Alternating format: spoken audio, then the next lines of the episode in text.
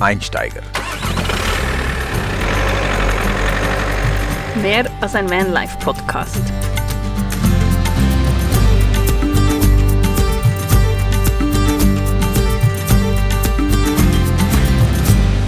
Hallo und herzlich willkommen zur zweiten Folge von unserem Podcast Die Einsteiger. Ich bin Martina Zürcher und Und ich bin immer noch Dylan Wickermann.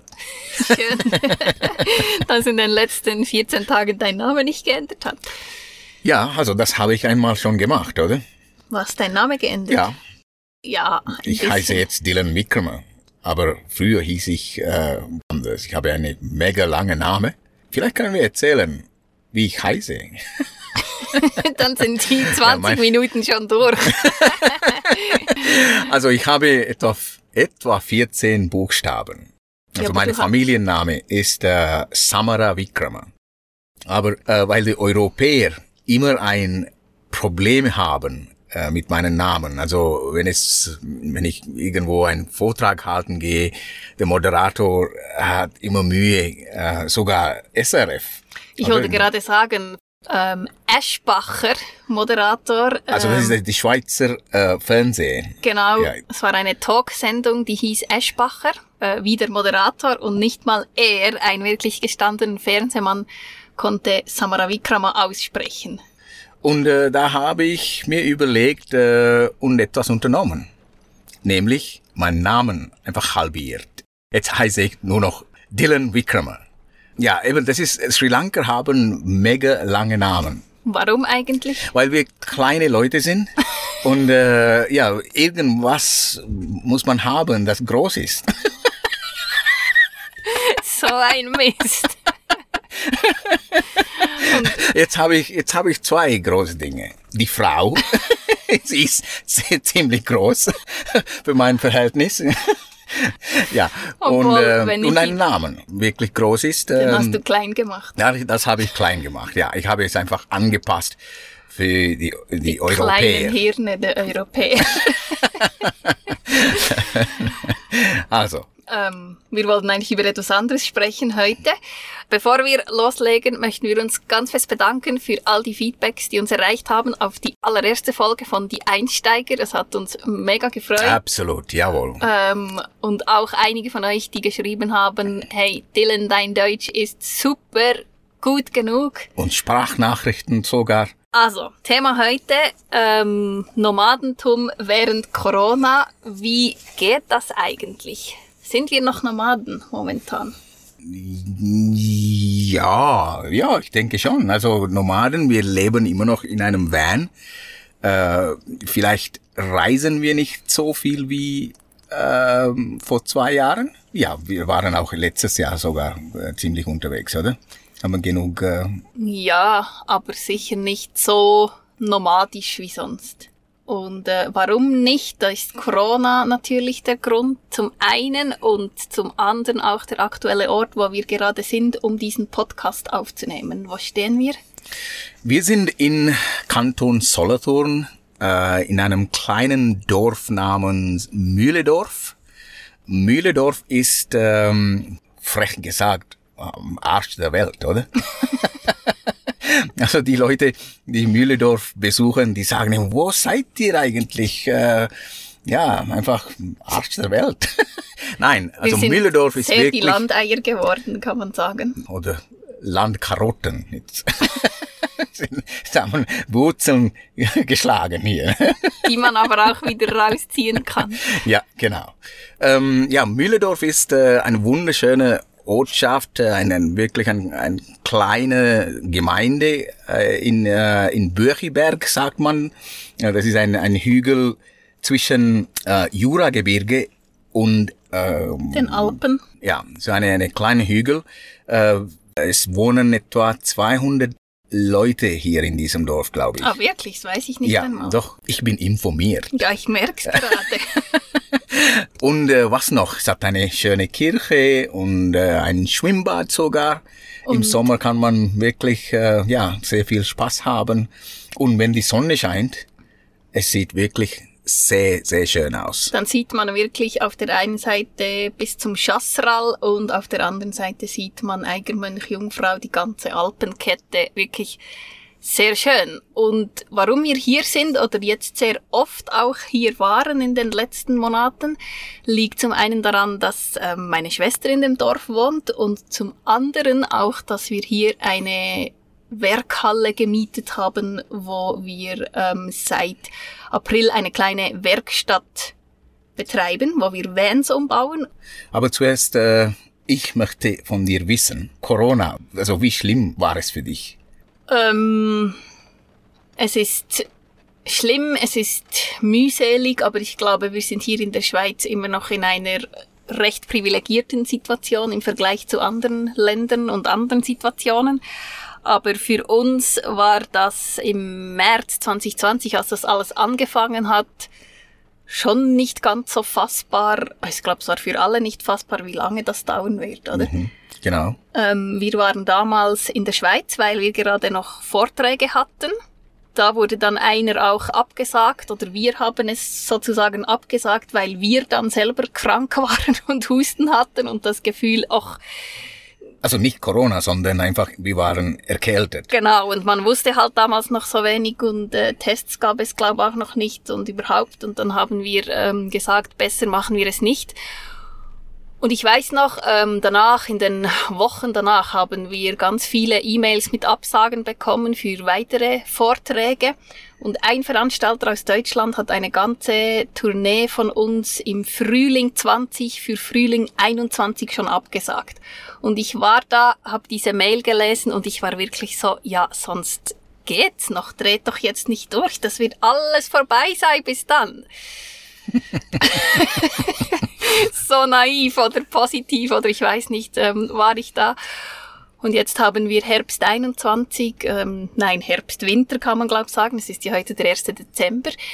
Und voilà, hier sind wir alle immer noch im gleichen ähm, Modus. Ja, aber wir haben immer noch die Freiheit genommen und ein bisschen gereist. Also wir waren unterwegs letztes Jahr. Ein klein wenig. Ja, also zu Beginn, wir waren, ja, wir wollten nicht äh, andere Menschen verrückt machen oder einfach Verständnis zeigen. Wir haben gesagt, äh, okay, hey, äh, es gibt einen Lockdown, also Lockdown. Lockdown gab es nie, also richtige Lockdown in der Schweiz, oder? Man konnte sich äh, immer noch bewegen, nicht wie in, in, in, in England oder äh, in Spanien und äh, Frankreich zum Beispiel. Wir konnten immer noch gehen, wo wir wollten. Also unsere Regierung hat gesagt, man sollte die unnötige äh, Bewegung vermeiden. Und sie ähm, haben vor allem immer gesagt, bleiben Sie bitte zu Hause. Und wir haben dann am Anfang oder bevor das kam noch so Witze gemacht. So, ja, wir sind ja in unserem Bus, das ist ja unser Zuhause. Eigentlich könnten wir überall hin. Aber das haben wir dann nicht gemacht, einfach auch, ähm, weil wir die andere Menschen respektieren wollten. Genau. Ja. Und, und man ja damals wirklich so wenig über diese Krankheit, äh, über dieses Virus besser gesagt wusste. Und wir einfach, ja, fanden, das ist das Beste zu tun, jetzt einfach Füße stillhalten und ähm, uns bei meinen Eltern damals einquartieren. Ähm, wir, oder ich meistens, ging eigentlich noch einkaufen für alle. Und wir haben auch noch für ältere Freunde von meinen Eltern eingekauft. Und das Lustige dabei ist, dass wir jede Woche drei Flaschen Whisky kaufen mussten. Für einen äh, älteren Herr, der etwa Mitte 80er und das äh, Leben war. noch genießt. wir mussten dann zwischendurch ein bisschen Laden wechseln oder eine Woche ging Dylan und die nächste Woche ging ich dann nicht, damit nicht die an der Kasse denken, mein Gott. ja, so, es war ziemlich peinlich für dich, oder? Oder nicht nur für dich, ich glaube auch für ist, mich. Also peinlich, es war einfach ungewohnt. So. Ja, also es gibt einige Menschen, die uns kennen in der Region, weil wir machen Vorträge und wir leben ziemlich ein offenes Leben. Und dann manche Menschen sehen diese, diese zwei, die Vorträge halten, äh, die, ich habe sie gesehen mit drei Flaschen Whisky und dann vielleicht sagt die andere, wirklich, letzte Woche habe ich Und dann haben wir noch den Bus mit der angeschriebenen Homepage dran, super. Ja, genau. Aber trotzdem, ja. wir haben ähm, gute Arbeit geleistet, äh, wir haben äh, Menschen geholfen und ähm, es war ziemlich okay. Ja, und vor allem, wir haben einfach auch noch gearbeitet, zwar nicht Vorträge gemacht, aber du hast noch deinen Film fertig vertont und Untertitel gemacht und so weiter. Mhm. Ähm, und das war dann, du hast manchmal gar nicht so viel mitbekommen, was eigentlich dass man sich nicht bewegen sollte, weil du sowieso ja. den ganzen Tag auf dem gleichen Stuhl hinter deinem Laptop gesessen bist. Ja, genau. Also genug Arbeiten hatten wir, aber trotzdem, es war ein bisschen eine komische Zeit, wie für viele von euch auch, oder? Ja.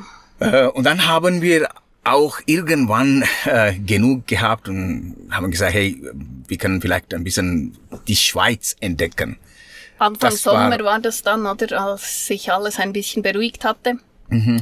Aber das war auch eine, eine, eine positive Sache, oder? Äh, wir haben sehr viel von der Schweiz gesehen, äh, wo wir normalerweise nicht ähm, sehen bekommen. Ja, wir sind wirklich so in Täler gefahren, ähm, wo wir noch nie waren und haben gemerkt, ich glaube, es gibt noch ganz viele von diesen Tälern in der Schweiz, die wunderschön sind, die nicht in Tourismusbroschüren angepriesen werden und die absolut sehenswert sind und ja. absolut zu entdecken sind. Und das ist auch das Schöne am, am Bus. Du fährst einfach mal hin und schaust, wo ist es schön. Und es war ja dann auch diese Situation, dass eben auch die Campingplätze und Hotels nicht offen waren und ganz, ganz viele Leute gingen im letzten Sommer wild campen. Und ich glaube, das war ein bisschen auch eine schwierige Situation, oder? Äh, schwierig ich weiß nicht, ob, ob das schwierig war. Also für nicht uns für uns, ja. aber für die Natur es gab ganz viele Leute, die sonst nie irgendwo wild campen und einfach sich Aha. nicht richtig verhalten haben, die laut sind draußen in der Natur, okay, die in ja. Naturschutzgebieten stehen und, und so. Ich glaube, da gab es schon ähm, für diese ganze Vanlife-Community ein bisschen ein Backlash, ähm, dadurch, dass plötzlich so viele Leute in der Schweiz waren, weil die Grenzen waren ja auch zu, man konnte gar nirgend anders hin. Mhm, ja. Aber, aber diese, diese äh, rücksichtlose Camper haben wir auch dazu mal gesehen oder getroffen, auch vor Corona-Zeiten. Also wir waren unterwegs in Graubünden äh, vor drei Jahren, glaube ich, und dann kamen wir zu einem Ortschaft, wo es äh, wirklich ganz wunderschöne Aussicht, äh, wo also gerade neben der, der Hauptstraße. Ja, es ist man, Pass, ich weiß nicht mehr welcher. Ja, ich weiß auch nicht, aber das ist, das war ein, ein, ein kleines Grundstück, äh, betrieben von oder gehörte TCS. Sie haben irgendwie so eine, wie eine kleine äh, Stellplatz haben sie gemacht. Und das war wirklich furchtbar. Also das war vor Corona-Zeiten. Also die Leute haben dort wirklich ihre ihre große Geschäfte gemacht und äh, ja, ja das war, war wirklich, schrecklich. Ja, Aber die Frage ist, ob das wirklich nur Camper sind oder auch Leute, die einfach anhalten mit dem Auto und durchfahren. Mm, so ja, oder so. Stimmt auch, ja. Es war grusig. Ja. ähm, ja, aber trotzdem. Vielleicht an der Stelle noch an alle, nehmt eine Schaufel mit, wenn ihr Wildcampen geht und kein Klo habt im Bus. Ja, was haben wir noch gemacht? Ähm, später im Sommer, äh, als dann die Grenzen wieder offen waren, als man wieder mehr besser reisen konnte, sind wir nach Polen gefahren. Ja, also nicht nur nach Polen. Äh, wir wollten Sommer genießen und ein bisschen so Ostblockländer kennenlernen. Äh, das war die Idee. Dann waren wir in äh, Tschechei, mhm. ähm, wirklich wunderschöne Ortschaften besucht. Und wir haben auch eine, eine Wüste entdeckt, also mitten in, in, in Europa. Die das nördlichste das? Wüste Europas. Okay, wie hieß das? Ähm, Bledov-Wüste, glaube ich. Bledov-Wüste in Polen. Aber ist mega klein. Äh, ich ja, aber, so aber genug Sand hat es, oder? 32 Quadratkilometer groß. Mhm, okay, also Europa ist nicht groß. Also ich glaube, ich glaube, Europa hat keinen Platz für eine Wüste. ja, auf jeden Fall. Das ist so einfach ein äh, Stück Landschaft, die nur Sand hat. Ist, glaube ich, entstanden durch die äh, Gletscher, die früher dort waren. Und ähm, das Militär hat dort früher Einsätze für Afrika geübt, habe ich gelesen. Ah ja? Ja, weil das eben die einzige Wüste war, die sie hatten zum Üben. ja, okay, macht Sinn. Macht Sinn. Genau. Und dann waren wir noch an einem Ort, wo ich schon lange einmal hin wollte, der aber äh, eher schwierig ist zum Besuchen. Bison wolltest du besuchen und auch Wölfe, oder? Ja, das auch, aber äh, ich rede nicht von so etwas Schönem, sondern vom Konzentrationslager in Auschwitz, das wir besucht Ach, haben. Ja. Das war äh, sehr eindrücklich und ich finde eben auch, es gehört auch zum Reisen dazu, dass man eben auch solche Orte besucht, oder? War das das erste Mal, dass du in, äh, da, äh, in Auschwitz Auschwitz warst? Ja, für mich war es das erste okay, Mal. Okay, ich habe dreimal Auschwitz besucht. Okay. Und Dachau auch. Ähm, ja, also das ist eine Ortschaft, wo ich äh, ja, einige Male gewesen war und ähm, und es bewegt dich immer noch.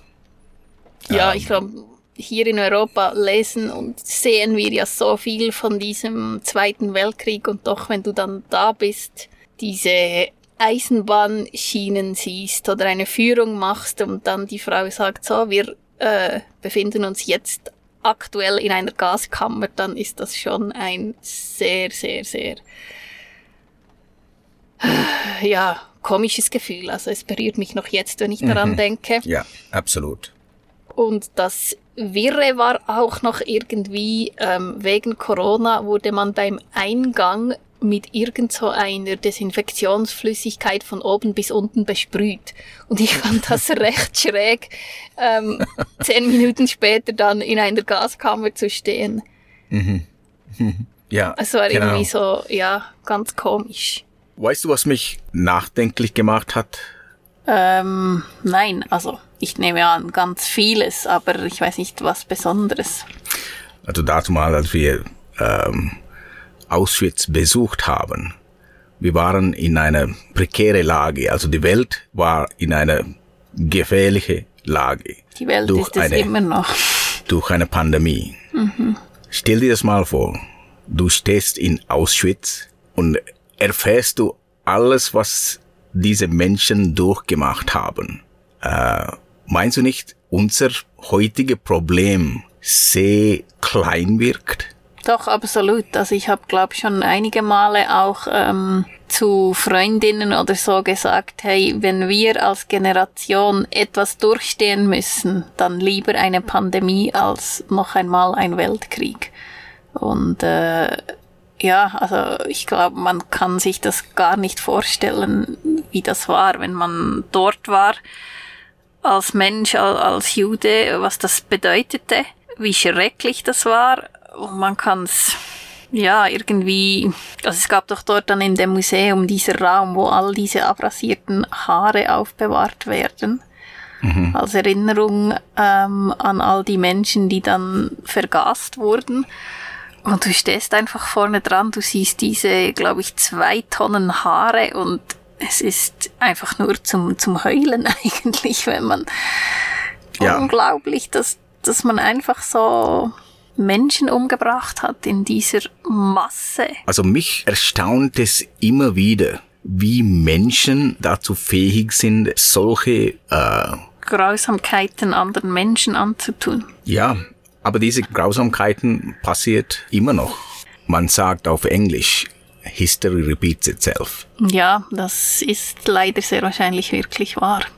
Du hast vorhin gesagt, du warst jetzt schon zum dritten Mal in Auschwitz. Ähm, wird es irgendwie verständlicher oder wird es weniger schrecklich, wenn man das schon dreimal dort war?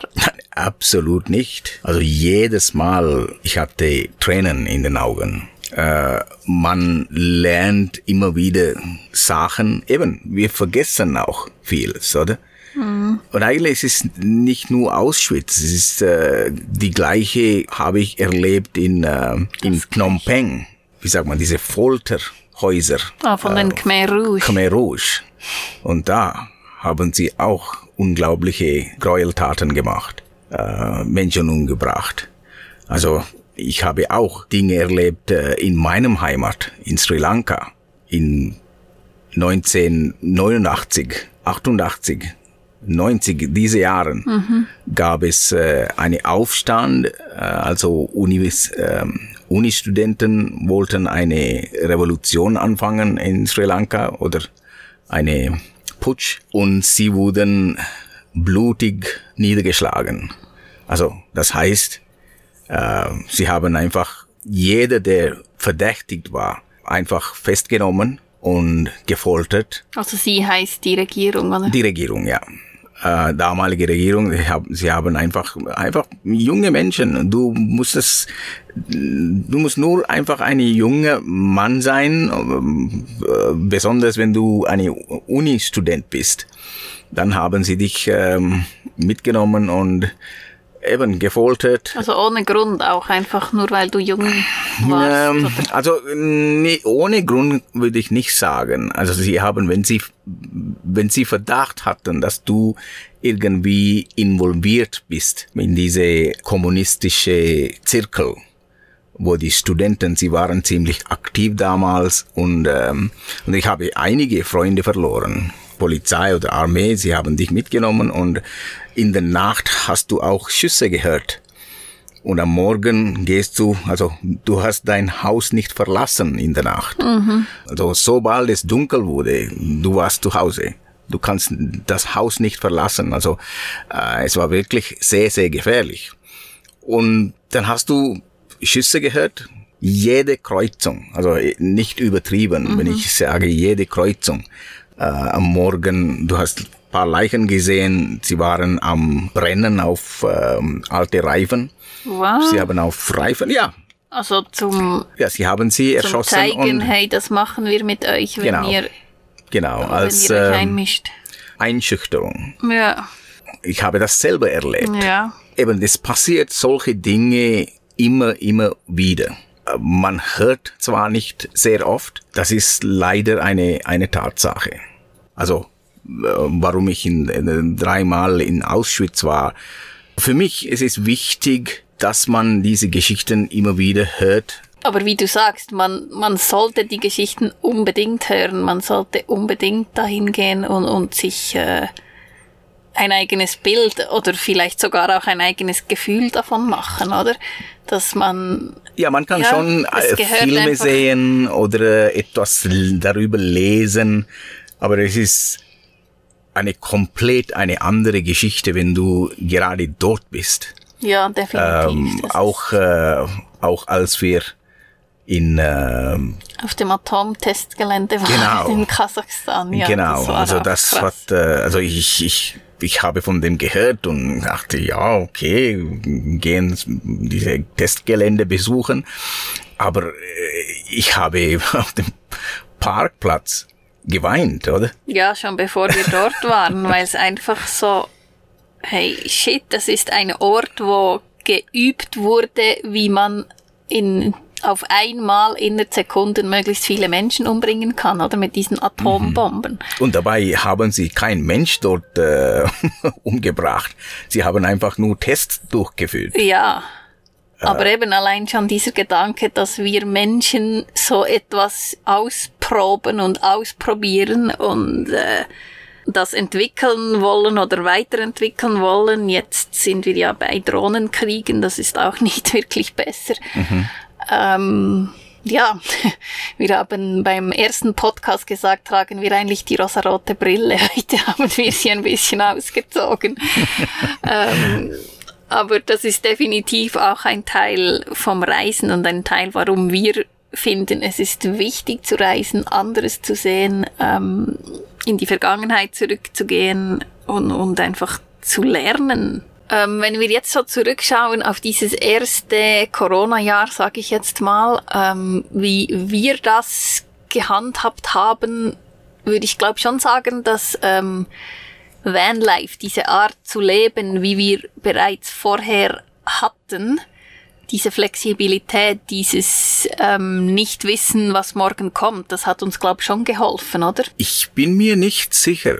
Diese Zeit ist eine sehr, eine, eine Zeit der Ungewissheit, weil wir haben unsere Lebensunterhalt, sagen wir, äh, massiv verloren.